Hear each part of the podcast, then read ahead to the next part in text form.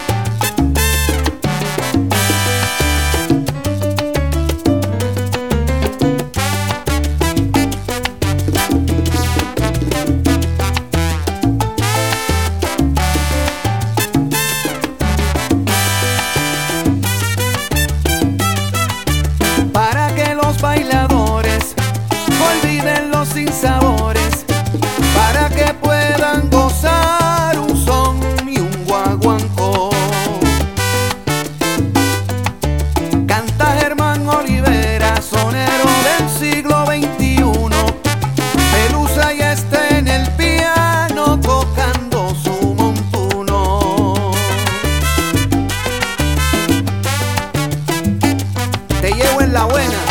Quilla. Esa es la ventana al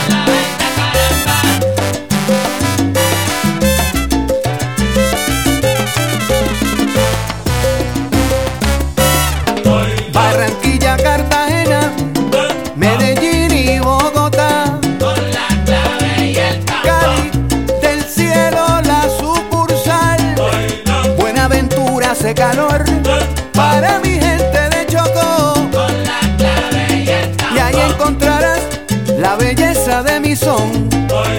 Baila, bailalo ahora. Con.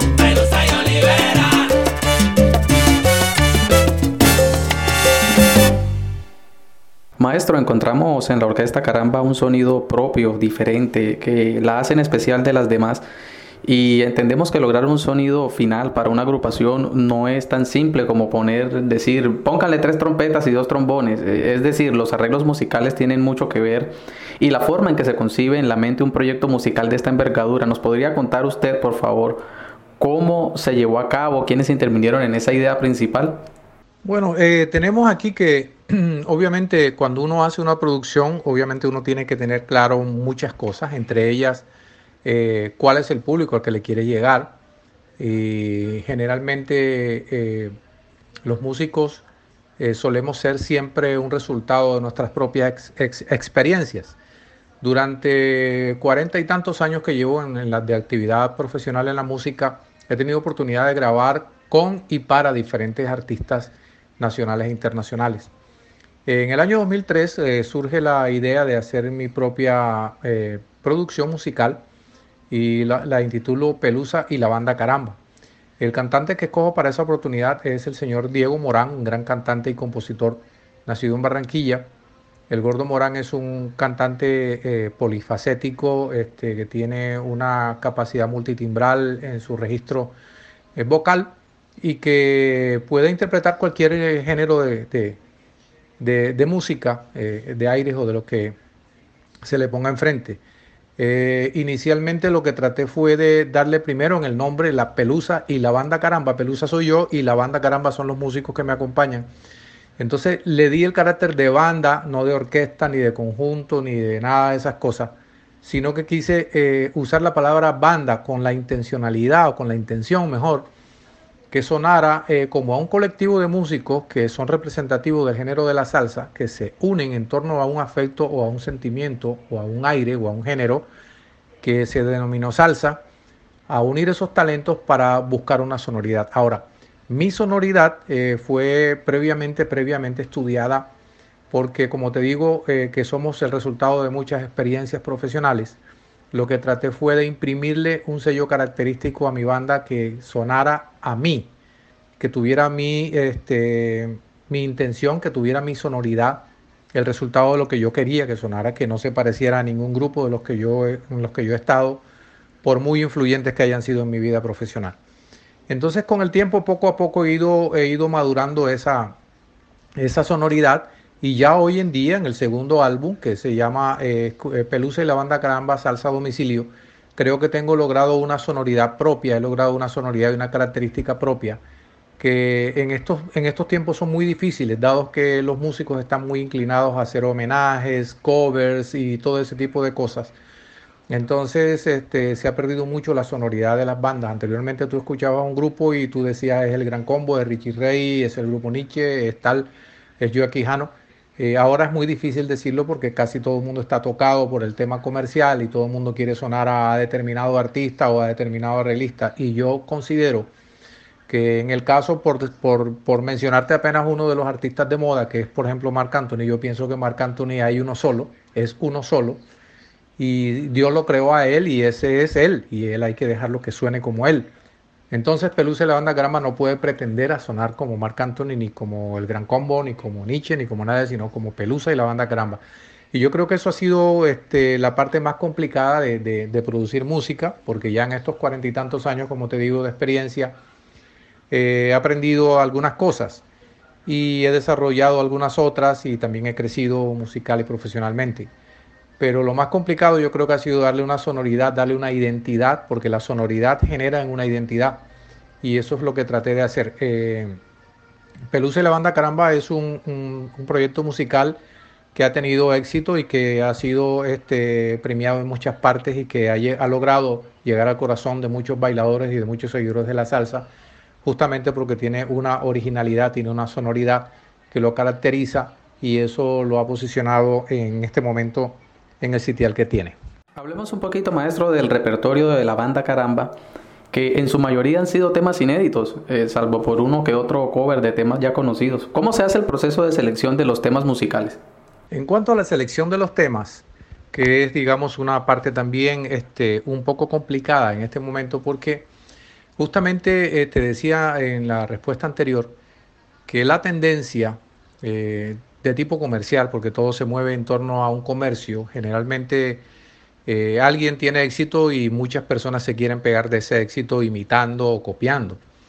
Entonces es muy complicado en este momento eh, acceder a buenos temas porque los compositores están todos, la mayoría, digámoslo así, no que todos, pero la mayoría, están todos muy ocupados tratando de escribir canciones como Omar Alfano o como cualquier compositor de moda que tenga éxito. Y se han olvidado de sus propios este, talentos, de sus propias capacidades para escribir. Y entonces esto los ha, desviado un poco y ha hecho eh, muy difícil para, para los productores como yo eh, tener acceso a buenas canciones. Hay que rebuscarse muy bien. Entonces, el otro tema es que mucha gente está grabando covers. Eh, y un cover es, un, es un, una versión de una canción que ya ha sido grabada. Eso es lo que quiere decir un cover. Y cuando, pero generalmente el cover, este, eh, generalmente debe tener, digamos, algún, algún em, emplear alguna, alguna diferencia con el, con, el, con el tema original para que justamente haga una diferencia y pueda, y pueda eh, no solamente calificarse como un cover, sino como una versión. Una versión es cuando yo cojo el arreglo, un arreglo, por ejemplo, por decirte algo de hacha y machete, y le hago algún mambo o le hago una armonización diferente y varío el arreglo, entonces puedo hablar que estoy haciendo una versión. Pero si yo copio el arreglo exactamente igual con el mismo voicing que usó el, el compositor o el arreglista que hizo el tema, estoy haciendo un cover. Entonces, eh, la escogencia de los temas, como tú lo, como bien lo mencionas, es un tema complicado porque este, actualmente los, los, compositores, como te dije, están bastante distraídos y mucha otra gente está este, en el tema de hacer covers y lo que es peor, muchísima gente está en el tema de hacer homenajes y tributos, contra lo cual yo no tengo particularmente nada, no tengo nada contra eso, el que lo quiera hacer, que lo haga, es libre de hacerlo pero particularmente yo no estoy eh, a favor de eso porque eh, nos roba la originalidad, nos roba la creatividad y entonces este, empezamos, digamos, a, a notar que en todo empieza a parecerse, todo empieza a sonar igual. En el caso particular mío, escojo muy bien las canciones, trato de escoger canciones, letras que le lleguen a la gente y que la gente pueda disfrutar, que se pueda identificar con ellas, que, pues, se puedan, eh, que puedan tener un contenido rítmico muy importante para que la gente baile pero que también puedan, que tengan un contenido literario para que la gente entienda algún tipo de mensaje que se quiere mencionar en, las canciones. Por eso soy muy cuidadoso en escoger mis canciones y por eso eh, creo que soy uno de los pocos artistas que en este momento está proponiendo un proyecto con canciones este, en un 90% originales. Maestro, ¿qué tan difícil es conseguir compositores con un criterio literario de mayor envergadura a la que existen otros géneros musicales que son más comerciales hoy día? Sí, claro, la, dificultad de conseguir esos compositores es justamente que eh, la mayoría de los compositores están, eh, digamos, enfocados en, en, seguir la línea, qué sé yo, de lo que está grabando Maluma o de lo que está grabando J Balvin, solamente por citar un par de artistas colombianos que para mí merecen mucho respeto y que son colombianos, y pero que son tendencia en el mundo. Entonces eso está generando eh, éxito y está generando dinero. Entonces los compositores, la mayoría, están obviamente, obviamente, perdón, así no sea el estilo de ellos, se ven, digamos, presionados a escribir temas, digamos, de ese género o por esa línea. Y muchos compositores se han, se han distraído con eso. Pero hay, hay, otro, hay otro grupo de compositores que no, que no han caído, digamos, en la trampa esa y que insisten en, en proponer sus canciones, sus melodías, sus composiciones y mostrárselas al mundo. Y a esos compositores es que yo voy porque ahí es donde está la esencia y la continuidad del género.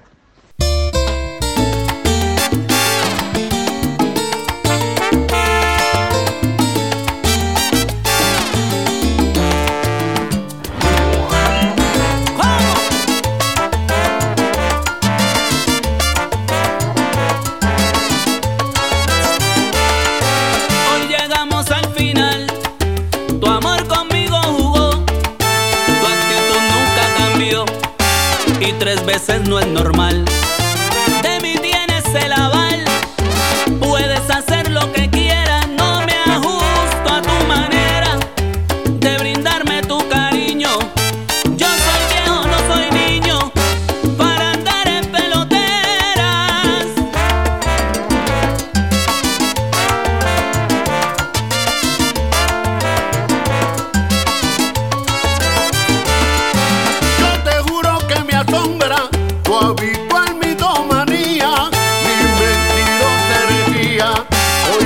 Abrazas en la sombra. Y que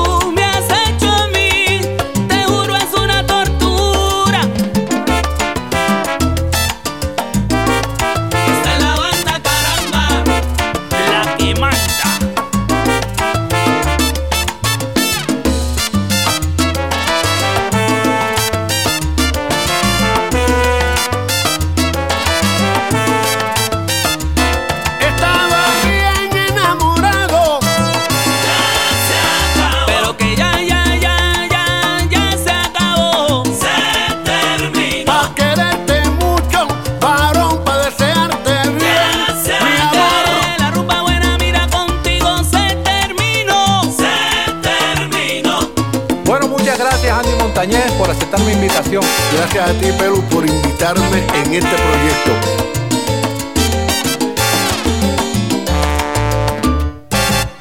Gracias, Pelu.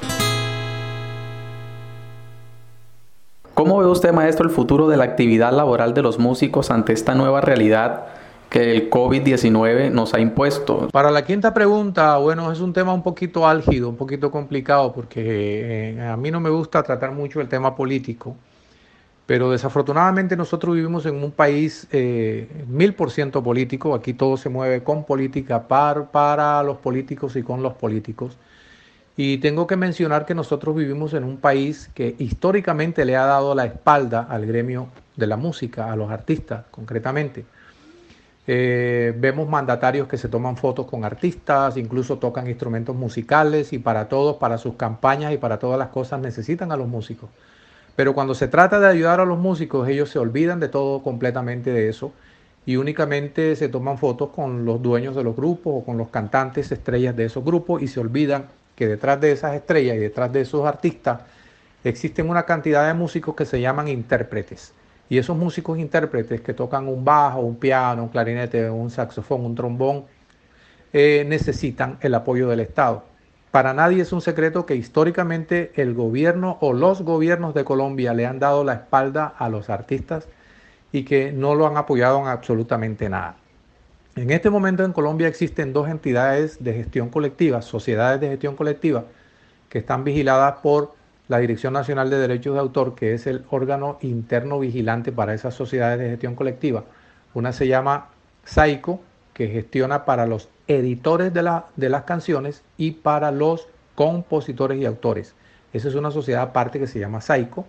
Y hay otra que se llama ASIMPRO, a la que yo pertenezco, y es una entidad que está, están asociados los productores fonográficos, es decir, las disqueras como Discos Fuentes, eh, Sony o Sonolux, etcétera, Codiscos, y los eh, intérpretes eh, musicales, los músicos concretamente como yo, que soy pianista y productor. Y también ahí obviamente están los intérpretes cantantes. nosotros hemos tenido durante más de 30 años el apoyo de estas entidades. Por ejemplo, yo no pertenezco a Saico, pero sé y soy consciente que Saico eh, le paga las regalías a sus, a sus, eh, a sus asociados, eh, sean compositores, autores o editores de, de, la música, y que Asimpro hace lo mismo, hace lo propio con los intérpretes y con los productores fonográficos. Entonces, en un país donde nunca hemos tenido el apoyo gubernamental, eh, y se quiere satanizar y atacar a las sociedades de gestión colectiva, me parece un absurdo, me parece un abuso y me parece fuera de toda ley y de toda orden, porque las sociedades de gestión colectiva no tramitan ni cobran impuestos, lo que se cobran son derechos. Entonces, si me preguntas que cuál ha sido eh, mi opinión acerca de, la, de, la, digamos, de la reacción del gobierno frente a nuestro gremio, eh, con el COVID-19 te voy a decir que completamente nulo, absolutamente nulo, reprochable y, criticable desde todo punto de vista. Yo no tengo partido político, no tengo filiación política, pero creo que tengo capacidad de entender cuando un político se interesa por los gremios y cuando un político se interesa por la cultura de un país y los gobiernos nuestros nunca lo han hecho. Bueno, y entendiendo que ante esta nueva realidad la radio va a tomar un papel preponderante en la difusión de la música, ¿cree usted que nuevamente la payola revivirá? Es un tema complicado, es un tema complicado porque es como saber que, dentro de alguna institución gubernamental existe corrupción. Eh, todo el mundo sabe que existe, pero nadie la denuncia. Exactamente pasa igual con la payola. Muchísima gente la paga, pero la niega. Y muchos, muchos otros artistas como yo que no le cobran payola porque obviamente seguramente les da pena, eh, dado que soy un músico de, mucha trayectoria, etcétera, etcétera. Y a mí cuando voy a las emisoras me dan palmaditas en el hombro, me dicen qué bueno está su disco maestro, pero una vez que yo abandono las emisoras, más nunca vuelven a poner mis canciones. Así que eh, recibo muy poco apoyo eh, de la Radio Nacional Comercial de Colombia, con muy contadas excepciones, muy contadas excepciones. Pero sí recibo, sí recibo apoyo de cierto, de cierto sector, de, digamos, de la, de la radio comercial, pero no de las grandes cadenas. Eh, desafortunadamente el tema de la payola es un tema latente, existe, no me gusta hablar de él porque generalmente cuando hablo de esto, generalmente levanto ampollas y generalmente lo que ocurre es que me quedo yo hablando del tema y todo el mundo se esconde. Eh, para evitar hablar entonces de la payola, este, yo diría que la radio atraviesa su peor momento porque no solamente también está atravesando el problema del COVID-19, sino que la radio es un medio de comunicación que digamos que para la música viene en un descenso eh, acelerado. Para nadie es un secreto que cada día pierden más oyentes. Acabamos de darnos cuenta que a nivel nacional muchísimas cadenas han hecho recortes en su personal y en, su, y en, y en, y en los cargos, recortando los sueldos y toda esta cantidad de toda esta cantidad de gente que cada día tienen más, tienen menos personas trabajando en las emisoras y cada día tienen una presencia más importante de los software y los computadores para manejar la emisora automáticamente. Yo pienso que esto se va a demorar un poco más todavía, pero definitivamente yo sé que la radio está en un descenso acelerado y la única manera de recuperarlo es que la radio vuelva a retomar su rumbo, que haya personas dentro de la radio que tengan la capacidad de retomar la música con seriedad, con afecto, con sentido de pertenencia y que hagan que el pueblo voltee sus ojos hacia sus músicos y hacia sus músicas y que podamos entonces entre todos construir una nueva cultura radial. Eh, pero si la cosa sigue como vamos, no veo ningún, pero ningún, ningún, ninguna posibilidad de que la radio avance.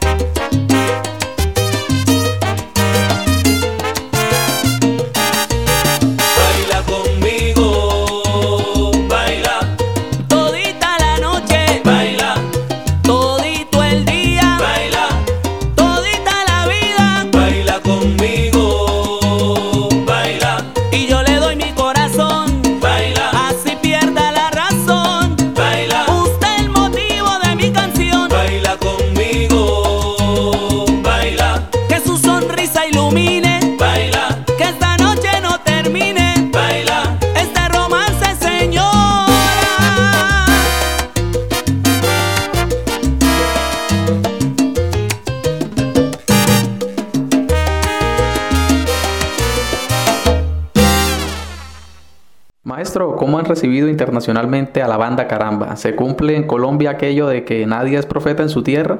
Bueno, esas palabras las dijo Jesús de Nazaret, que nadie era profeta en su tierra.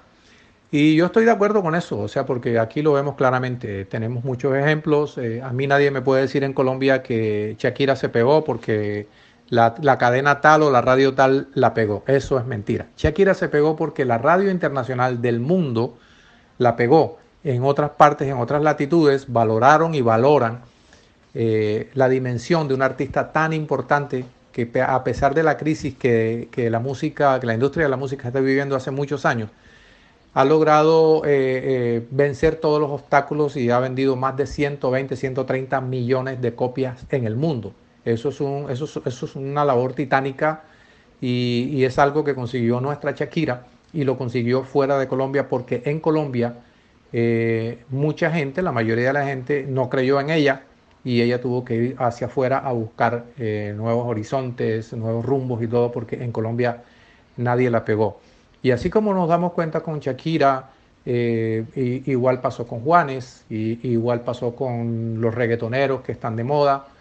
El grupo Nietzsche, si bien arrancó en Colombia, su mayor éxito y sus mayores cosas fueron, los logros fueron fuera del país, en Perú, en México, en Estados Unidos, en otras, en otras latitudes, porque aquí tenemos la mala costumbre de no valorar lo nuestro y nos hace falta muchísimo lo que te mencioné anteriormente que se llama sentido de pertenencia.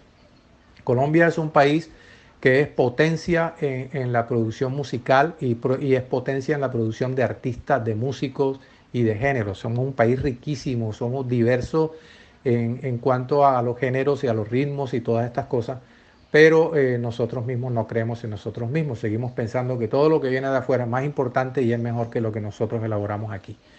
Así que esto es lo que pienso con relación a, este tema. Eh, nadie es profeta en su tierra. Eh, yo nací en la ciudad de Barranquilla hermosa ciudad que amo y que llevo en mi corazón, donde tengo muchos seguidores, pero donde los medios de comunicación, la radio comercial, no toca ni pasa mi música. Pregúnteles por qué. Sobre el mismo tema de que nadie es profeta en su tierra, puedo decir, gracias a Dios, que mi música suena en Ecuador, mi música suena en Panamá, que mi música suena en República Dominicana, que es uno de, los sitios más difíciles para un artista lograr penetrar y traspasar la radio y he logrado posicionar dos o tres canciones en República Dominicana, un, pueblo hermoso que amo tanto, eh, la hermosa ciudad de, México, que es un país que siempre me ha apoyado desde mis tiempos con el grupo Nietzsche. Eh, eh, también sueno en España, en Perú, en diferentes otros países, incluso en algunas partes de los Estados Unidos. Y eso me complace, me complace muchísimo porque a mí no me importa dónde suena, lo importante es que suene y que si yo logro tocar el corazón de una sola persona, Así esa persona está en el desierto del Sahara, yo voy a ser feliz. Lo importante es que yo logre tocar el corazón de una sola persona.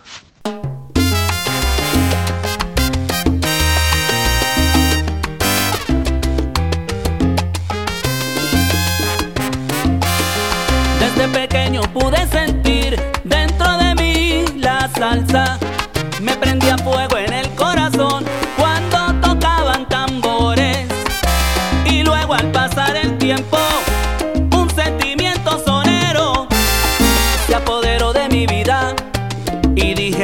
Lo que quiero. Y así comenzó, señores,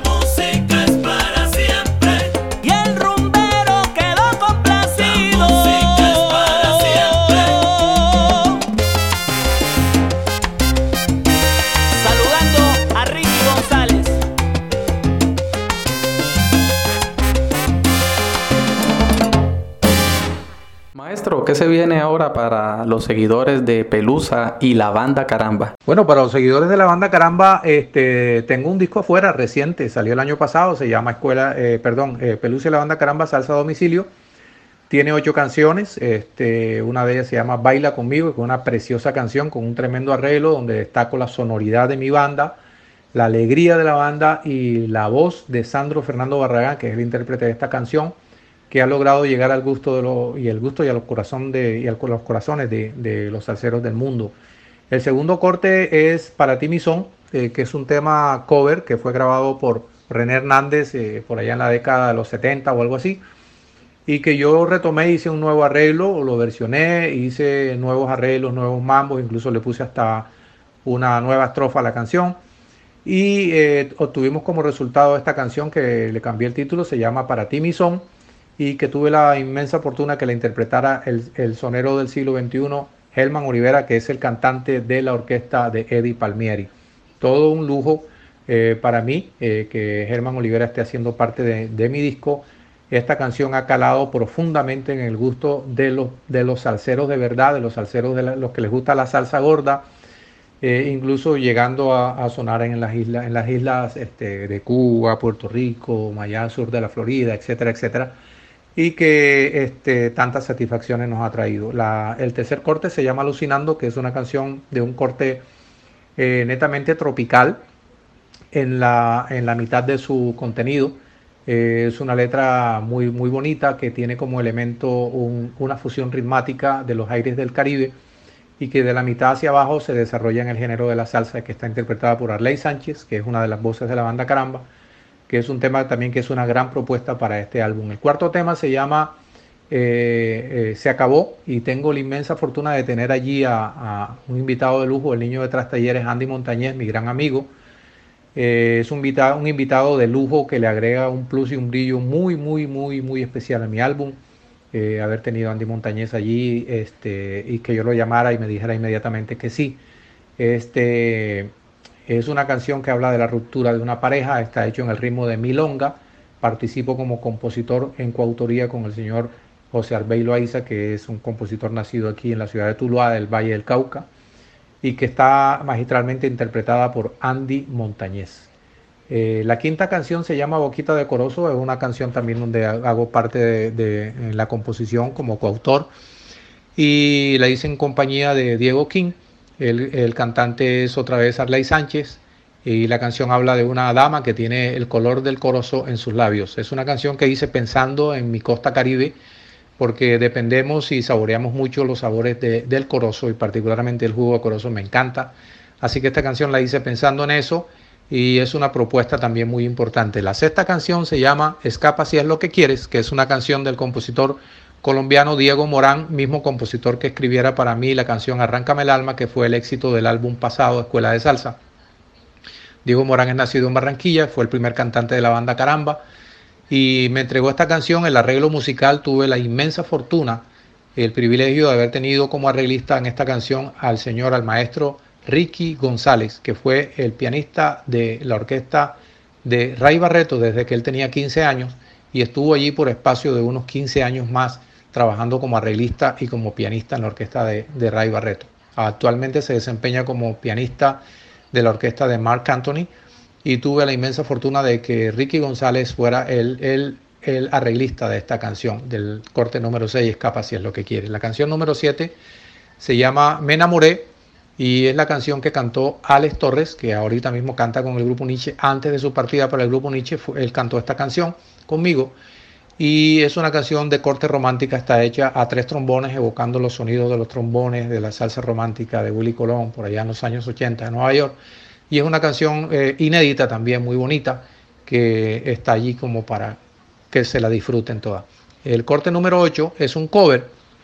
Eh, esta canción eh, se llama Ritmo en el Corazón y fue grabada por Celia Cruz y Ray Barreto por allá en la década de los 80. Justamente su arreglista original fue Ricky González, a quien yo le pedí permiso para hacer un nuevo arreglo y para versionar la canción. Eh, me dio su bendición para hacerlo, eh, se la mostré, le encantó y tenemos una nueva propuesta, una canción vieja, retomada, grabada con nuevos arreglos, con nuevos sonidos y conservando la sonoridad de Pelusa y la banda Caramba. con la voz de Sandro Fernando Barragán. Así que este es mi álbum nuevo que se llama Pelusa y la banda Caramba Salsa a domicilio.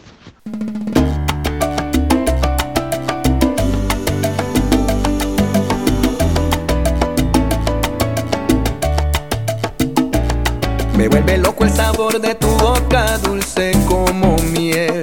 Me desespero y cuando tú me tocas, erizas mi piel. Y es que tienes sobre mí control total de mis sentidos. Sabes que es así, no puedo resistirme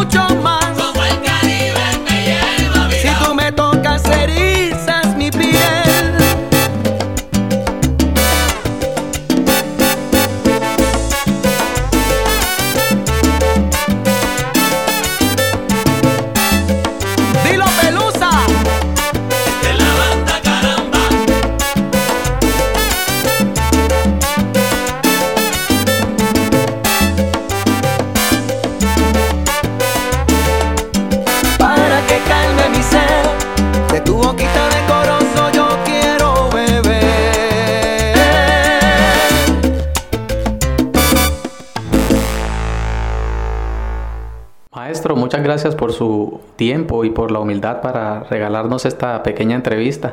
Algo que nos quiera contar, ¿qué se nos quedó por fuera del tintero? ¿Qué nos quiere decir? Algo más que le quisiera que le quisiera contar a la gente. Bueno, que Pelusa y la banda Caramba es un proyecto, eh, es una orquesta de música latina, de salsa o de como la quieran llamar, eh, que está haciendo una propuesta y que está tocando la puerta de, de todos los amantes de la música de cualquier género, porque no estoy limitado únicamente a interpretar la salsa, sino que a la salsa la, etiquetaron, etiquetaron todos los ritmos afrolatinos bajo un mismo nombre que es salsa.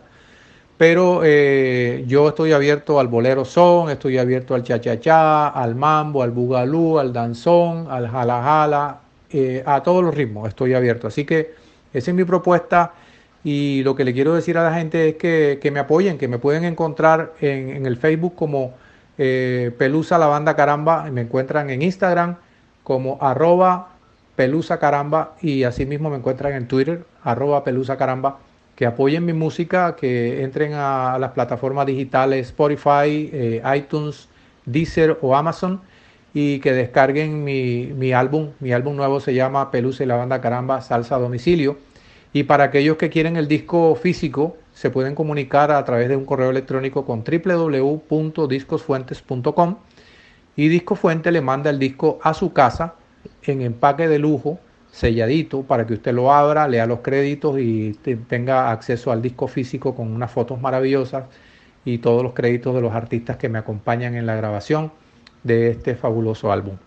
Eh, el otro consejo que le quiero dar, eh, se lo quiero dar a mis amigos este, músicos y a los que empiezan en este negocio de la música, para que se mantengan lo más lejos posible de la droga y el alcohol, lo más lejos posible de todo eso, enfocados en sus instrumentos a estudiar y, a la gente de mi querida patria, de mi querida Colombia, es que nosotros hacemos patria, pero hacemos patria apoyando a nuestros artistas, a nuestros deportistas y sacando pecho porque somos colombianos. Que viva la música colombiana, soy Álvaro Cabarcas Pelusa y la banda Caramba.